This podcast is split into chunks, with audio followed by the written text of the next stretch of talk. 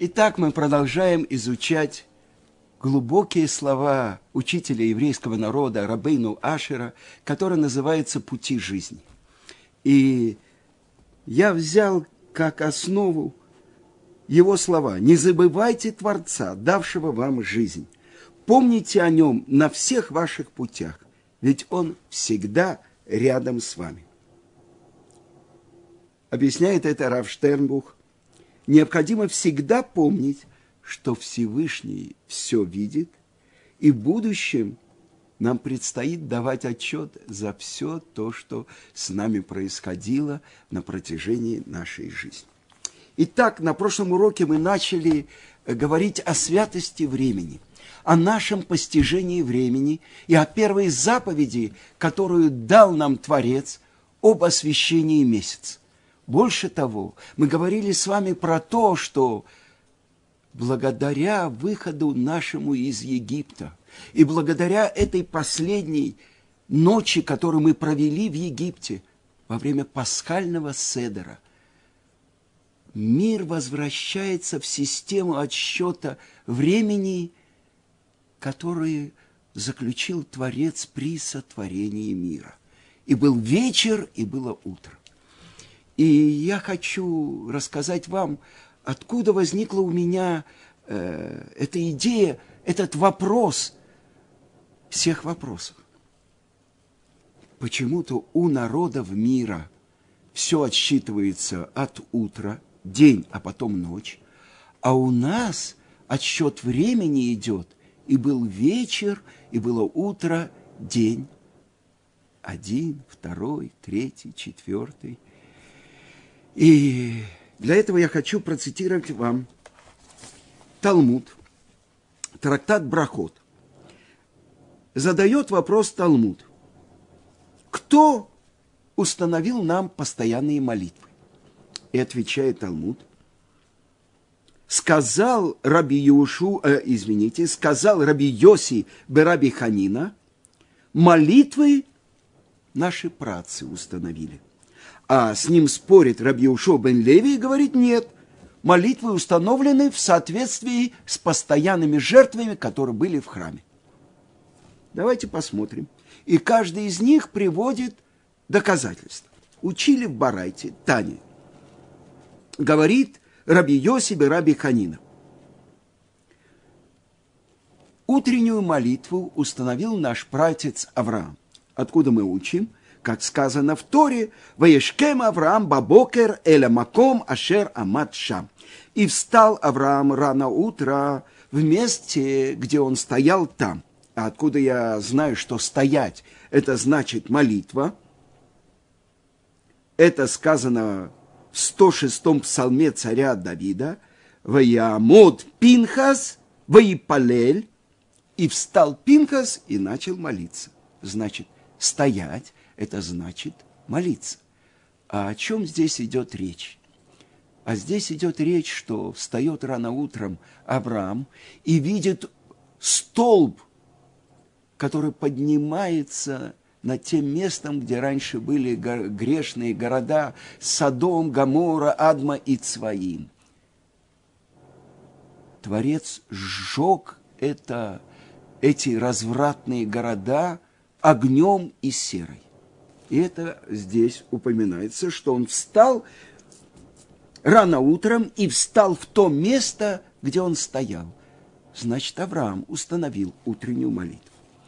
Теперь Минку, будь, э, молитва перед заходом солнца, написано так, «Ваеца Ицхак ласуах бесаде». Ее установил наш пратец Ицхак, и сказано, и вышел Ицхак, чтобы побеседовать в поле. А откуда мы знаем, что молитва называется беседа, это тоже царь Давид в 102-м псалме пишет «Тфилале они киятав велифней Ашем и шпох сико». Э, молитва бедного, который перед Творцом э, прольет свою беседу, прольет свою беседу. Сиха. Откуда мы знаем, что вечернюю молитву установил наш пратец Яков? Как сказано Воевгаба Маком, Воелен Шам.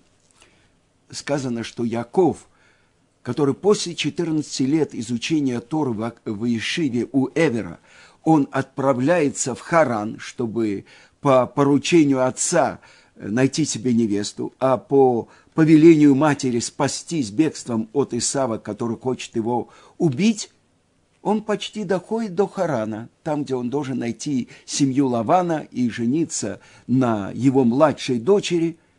Он вспоминает, я прошел то место, где молились мои працы, и не помолился, и он решает вернуться. И объясняет Талмуд, что дорога сразу, это называется Фицат-Дерек. Как только захотел вернуться, оказался в этом месте. И это гора Мория – и это сказано, и столкнулся с местом. И там он молится вечернюю молитву. Это огромное открытие нашего праца Якова. Ночь. Ведь на самом деле, когда лучи солнца освещают землю, это сказано, что человек выходит работать перед самым заходом солнца. Это молитва Минха, которую устанавливает Ицхак и как же, когда скрыто солнце, тьма, только звезды чуть-чуть освещают. Если нет туч, луна, в этот момент молиться. Давайте вспомним, что мы говорим после чтения вечернего шма. Эмет вемуна, истина и верно. Эмуна переводится как вера. А то, что научил своих учеников Гаон Рамойша Шапира Зацаль. Наша вера, смысл ее – верность. То, что я узнал из Торы, то, что я получил от своих учителей, я должен быть этому верен. Я должен своей жизнью проверить то, во что я верю. Это, как говорил Равмойши, есть ли над пропастью, есть э, такая железная перекладина. Если ты всем телом можешь на нее облокотиться, ты на нее можешь положиться, как он говорит, такати ятет б маком наиман. Я забил колышек вместе верном. Колышек в стенку. На него можно повесить самую большую тяжесть. Он выдержит. Это верность. Чему? Тому, что я узнал. Это ночь. И это на самом деле первая молитва дня, вечерняя молитва. Но, с другой стороны, продолжает Талмуд и приводит э, доказательства, что это мудрецы установили постоянную молитву в соответствии с постоянными жертвами, которые были в храме. Это утренняя постоянная жертва, курбан тамид, то, что сжигается полностью на жертвеннике, и это послеполуденная жертва. Полчаса после принесения постоянной жертвы тамид – это время молитвы Минх. А что же такое вечерняя молитва Маариф? это когда остатки тех жертв, которые еще не были полностью сожжены, сжигаются. И поэтому в Талмуде есть спор. Молитва, вечерняя молитва – это обязанность или это право? И постановили Рабан Гамлиэль против Рабиушо бен Ханания, что это только право. Но для нас, так как еврейский народ принял это, это уже постоянная молитва и обязанность для мужчин. Женщины могут, э, так как это молитвы связаны со временем, вечернюю молитву они могут молиться только э, Шмонайсра, если принят, примут на себя. Итак, это начало нашего дня. Ведь по порядку молитв. Но с другой стороны, в жертвах то, что сжигается – вечером. Это имеет отношение к жертвам дня. В жертвах ночь следует за днем, а в молитвах день следует за ночью. И тогда у нас возникает вопрос, вечерняя молитва – это начало нового дня. А сжигание вечерних жертв, которые догорают на жертвеннике, это идет за днем. Как же мы можем понять это противоречие? И давайте вспомним. То, что объясняет мораль из Праги. Еврейский народ – это сыновья наших працев Авраама, Ицкака и Якова. И если Авраам – это начало истории еврейского народа, увидел Авраам, что Творец, он делится своим добром беспрерывно с миром.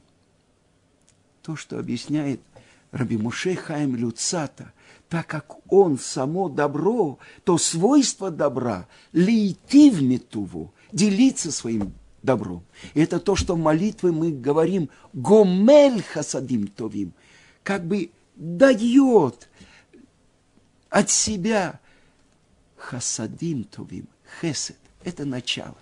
Это Авраама Вину. И он заключает союз с Творцом.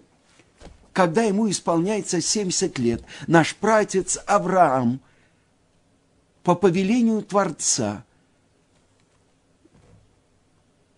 приносит жертвы. Он берет трех телиц и рассекает их половину. Трех коз рассекает их половину. И трех баранов. И о чем это говорит? Творец обещает ему, твоему потомству дам я эту землю. И про потомство не спрашивает Авраам. Но он спрашивает, Бемаи даки и Рашена, через что я буду знать, что мои потомки, даже если не отойдут от этого союза, они унаследуют эту землю. И тогда Творец говорит, я до ты да, кигера е зареха беэрец лолаем. Знай узнай, что пришельцами будут твои сыновья в земле чужой, и будут притеснять их, будут превратят их в рабов но и над тем народом, который будет их притеснять. Я совершу суд, и выйдут с большим имуществом. Но оказывается, что Творец открывает Аврааму, что? Сказано дальше, когда зашло солнце и наступила тьма, и вот огонь, пламя огня прошел между рассеченными половинами, и объясняет это Талмуд – что так открывает Творец о четырех вещах. Геном, огонь генома, где очищаются все наши грехи после жизни, галут, изгнание, страдание, изгнание, дарование Торы и даже Иерусалимский храм показал Творец Аврааму. И тогда говорит Творец Аврааму, что ты выбираешь? Очищение в геноме или очищение страдания в этом изгнании среди других народов. И говорит он ему так, если евреи занимаются двумя этими, то есть второй, и они строят храм, тогда они спасаются от двух этих, то есть от генома и от страданий Галута. Какую же кару ты выбираешь для своих сыновей? И отвечает ему Авраам – я предпочитаю изгнание, страдание в изгнании, а не галут. И поэтому сказано, что когда Яков Авину перед спуском в Египет приносит жертвы, это в Бершеве, и просит Творца о милосердии, Творец говорит, я с тобой спущусь туда, и я с тобой выйду оттуда. То есть мы получаем от Авраама Вину вот этот знак. Но давайте я вам напомню что-то. Когда воюет Авраам с четырьмя могучими царями, которые победили пятерых царей, Содома, Гаморы, Адмат, Своим и Цора – и берут все имущество, и берут в плен Лота, племянника Авраама. Именно там Втора открывает, объясняет это Гаон из Вильна, впервые, где появляется какое-то понятие в Торе, это корень этого понятия. Там сказано Авраам, а Иври. То, что там, где все бы сказали, невозможно ничего сделать. Сказано, приходит Полит, это будущем будет царь Ог, и говорит, что взят в плен племянник Авраама, Лот – и берет Авраам 318 своих воспитанников, либо одного или Эзера, и идет и воюет с ними. И сказано, и рассеклась для них ночь. До полуночи они воевали и победили всех царей, а потом забрали Лота и всех жителей из дома и все их имущество. Какая это была ночь? Это была ночь. В будущем она откроется, как пасхальная ночь. Но, обратите внимание, разделилась ночь до полуночи, а после этого уже они не воевали. Давайте посмотрим. Когда приходит Яков со шкурками козлят на своих руках и на своей шее, по приказу своей матери и приносит еду своему и отцу Ицкаку. В этот момент Ицкаку 123 года, и мама сделала ему еду, которую он любит и дает он ему мясо, и дает ему вино. О чем идет речь? Это пасхальная ночь, и приготовила она ему как пасхальную жертву и как курбан хагига, праздничная жертва. Это на огне готовится, а это готовится по-другому. И наливает он ему вино – и благословляет Ицкак своего сына Якова, думая, что это Исав. Голос, голос Якова, а руки, руки Исава. Но почему Творец делает так, что обманом наш братец Яков получает это благословение от своего отца? Зачем ему благословение на этот мир? Будешь господином над сыновьями матери твоей, дам тебе полное благословение на этот мир. Им уже это не нужно. Два брата-близнеца рождаются. Исав и Яков. И если бы Исав выполнил свое назначение, он должен был охотник, ловил дичь, ловил устами отца, обманывал отца.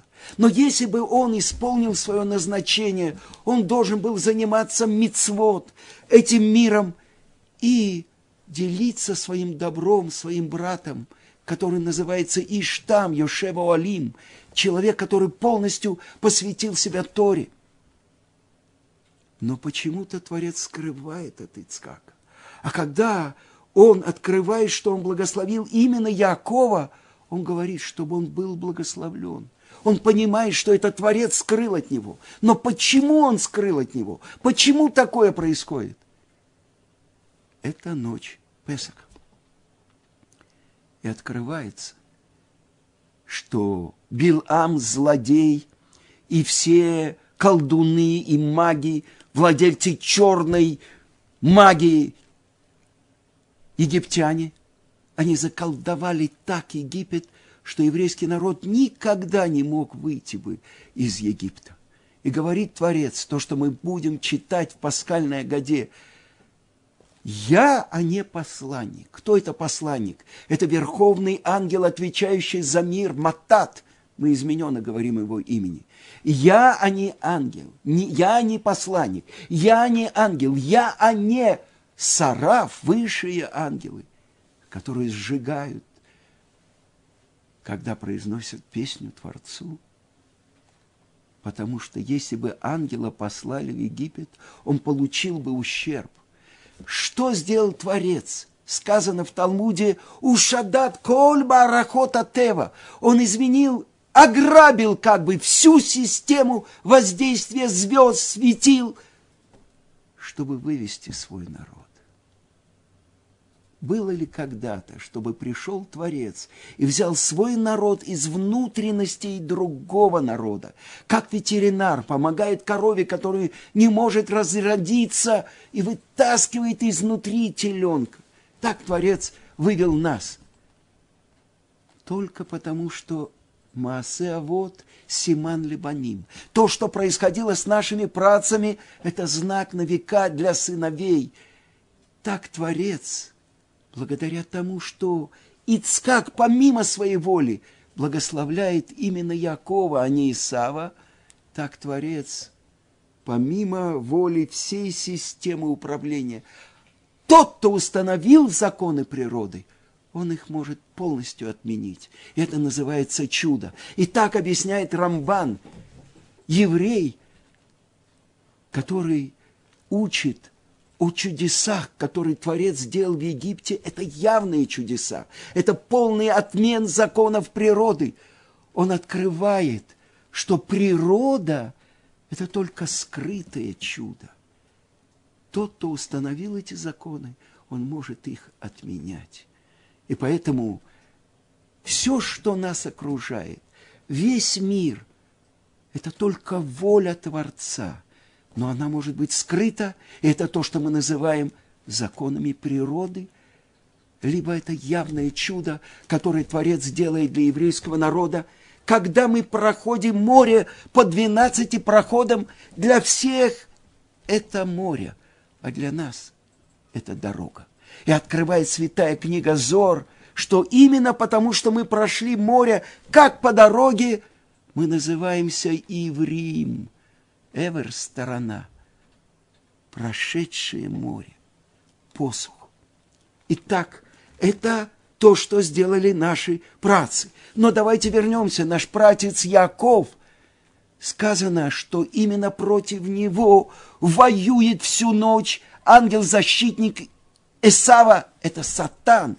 Он, так написано в трактате Баба Батра, 16 лист, он Ецарара, он сатан, он ангел смерти. Он устраивает испытания для Авраама, для Ицкака. Но впрямую он борется именно с нашим працем Яковом.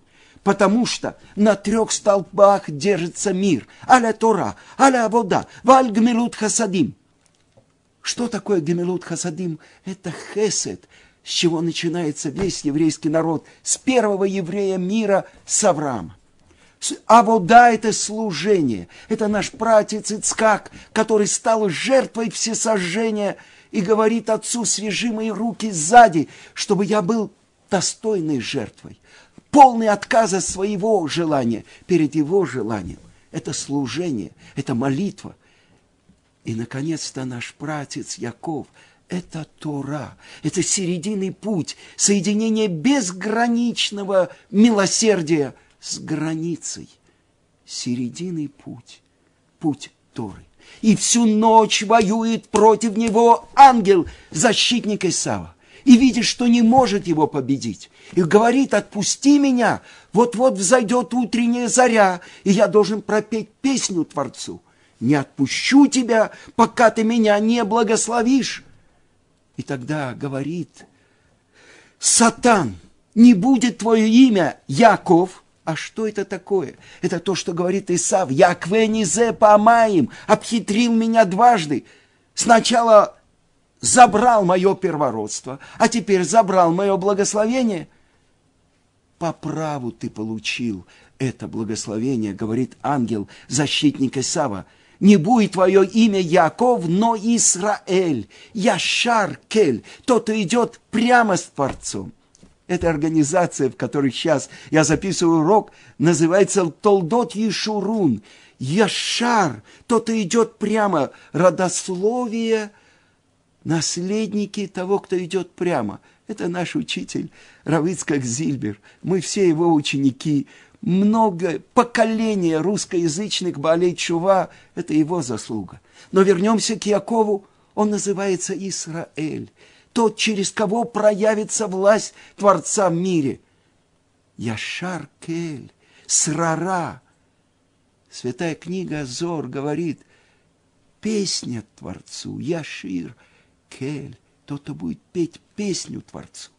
Но именно наш пратец Яков установил вечернюю молитву посредине ночи. Это начало дня. И это то, что в Египте в эту пасхальную ночь открывает святая книга Зор. эта ночь осветилась как день. Лайла кием яир. Почему?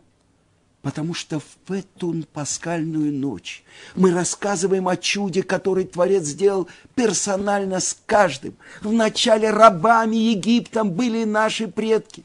Вначале идолопоклонниками мы были. Отец Авраама, Терах, служил идолом. А завершаем мы песней Алель. Именно в эту ночь мы исполняем заповедь, когда маца, Песах и Марор у тебя на столе, главную заповедь. Расскажи сыну своему, даже тому, кто не умеет задавать вопросы, тому, кто спрашивает, Мазот, что это? Расскажи ему, передай ему эту основу нашей веры, как Творец, сорок девятой ступени нечистоты в ту ночь поднял нас. На сорок девятую ступень святости. Свет, который был за нашим столом, хлеб свободы, который мы ели, освобождение от тумы, нечистоты, скверны Египта. Только на Него мы полагаемся. Только Он наш Отец. И поэтому после выхода из Египта мы начинаем отсчитывать 49 дней, чтобы подойти к горе Синай. И за день до дарования Торы спрашивает Творец через Моше, готовы принять Тору или нет? И мы говорим, что бы ты нам ни дал, мы будем исполнять. А потом будем слушать, потом будем учить. На сева нишма. И написано в Талмуде, в трактате Шаббат, 89-й лист. Кто открыл тайну эту, которой ангелы на небе пользуются, исполняющие его волю, слушающие его голос? Мы стали теми, через которых открылась эта божественная мудрость, замысел Творца, ради которых сотворен мир, ради Торы, этой божественной мудрости и ради нашего народа. И тогда сказано, одна лишняя буква написана, казалось бы, в Торе. И был вечер, и было утро, йом ашиши, какой-то определенный шестой день. Отвечает Рейш Лакиш, это шестое Сивана, 2448 года когда мы стали сосудом, который может вместить эту безграничную мудрость Творца, Тору, для того, чтобы мы, взяв ее, пришли в землю Израиля и построили храм. И первые два храма, они были разрушены. А третий, который называется Реховод, распространение – это то, что мы ждем, что произошло поскорее в наши дни. И этим мы завершаем паскальный седер. Лешана Аба в Иерушалаем обнуя. В будущем году в отстроенном Иерусалиме. Это не значит, что у меня будет квартира, у моего соседа квартира. Мы все бездомные, потому что наш храм называется Баит на храмовой горе. В огне будет спущен третий храм – который не будет разрушен никогда, чтобы мы смогли это увидеть и прийти туда, и принести нашу благодарственную жертву уже в этом году.